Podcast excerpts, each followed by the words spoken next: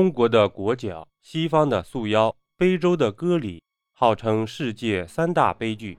悲惨，悲惨，悲的是女人的命运，惨的是女人的身体。今天我们来一起聊一聊中国古代让女人痛苦一生的陋习——裹脚。裹脚又称缠足，古代一般少女四五岁便开始缠足，在一个良辰吉日里，她们盛一盆热水。将双脚洗净，趁着脚还有余温时，留一个大脚趾头，把其余四个脚趾弯曲至脚底，再用一层一层的布条紧紧勒住，阻挡脚的正常发育，让其变小变细。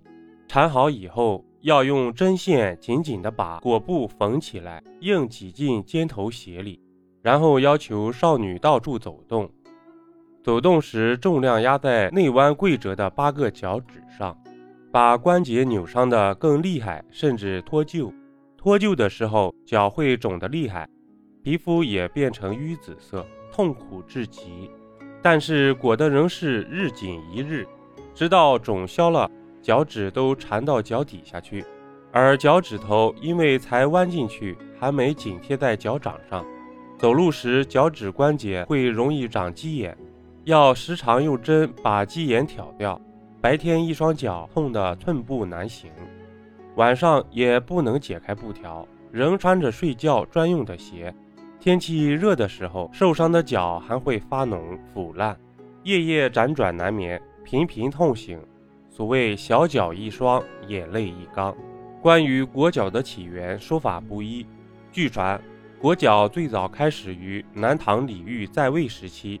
李后主的一个妃嫔咬娘别出心裁，用帛将脚缠成新月形状，在金莲花上跳舞，得到李煜的赞赏。天外飞仙过，步步生莲花。这个做法被后宫的妃嫔们纷纷效仿，后来还流传到民间，裹小脚之风渐渐普及到了百姓人家。不过，也有人认为，早在公元前战国时期，裹脚就已经出现了。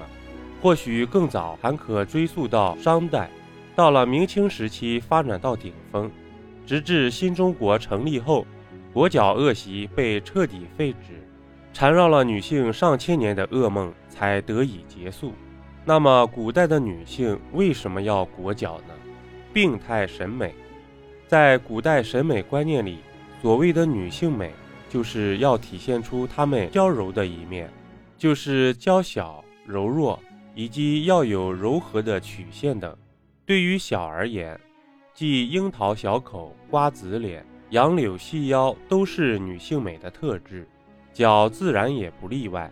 以女独纤小为美的观念早就存在的，而在裹脚之风出现后，以小脚为美的畸形的社会时尚，导致了当时人们把小脚视为女性美必不可少的，甚至是最重要的条件。也是满足许多文人大夫病态的审美需求。古代的文人士大夫视女人如玩物，赏玩小脚成为他们的癖好，还制定出了小脚美的七个标准：瘦、小、尖、弯、香、软、正。不仅如此，更有许多文人兴致勃勃地把探讨小脚当作学问来做。他们不嫌耗时，不惜笔墨。为此撰写文章，细细品评，赞美小脚莲步娉婷，踏春有迹，岁月无声。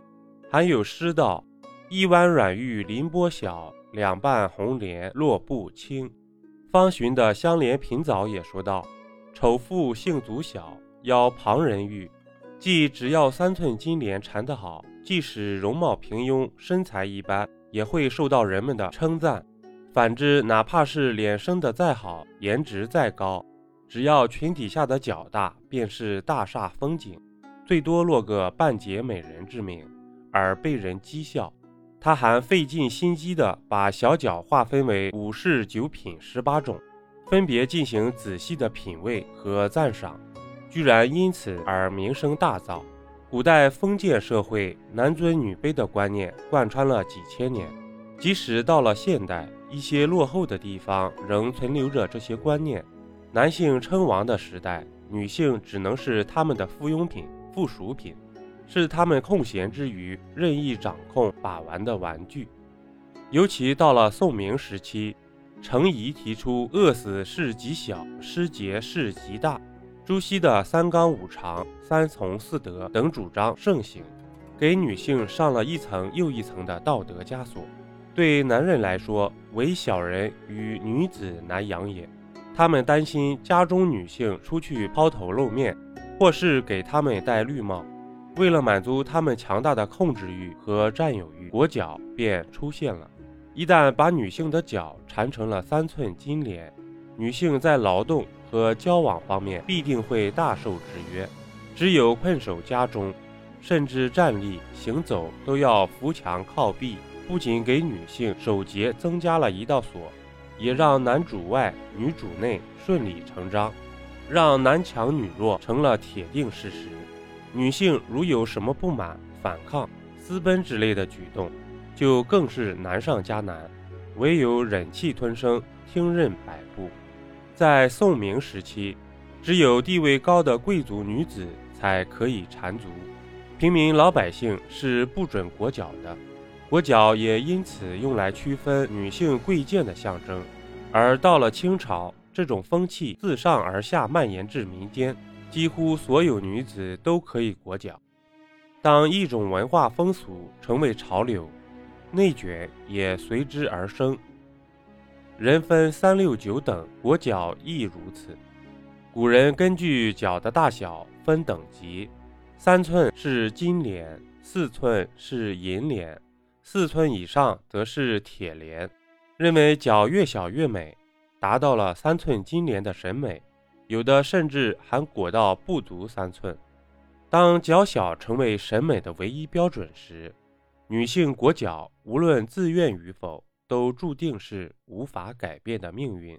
本集播讲完毕，点个关注，订阅一下哦，下集我们不见不散。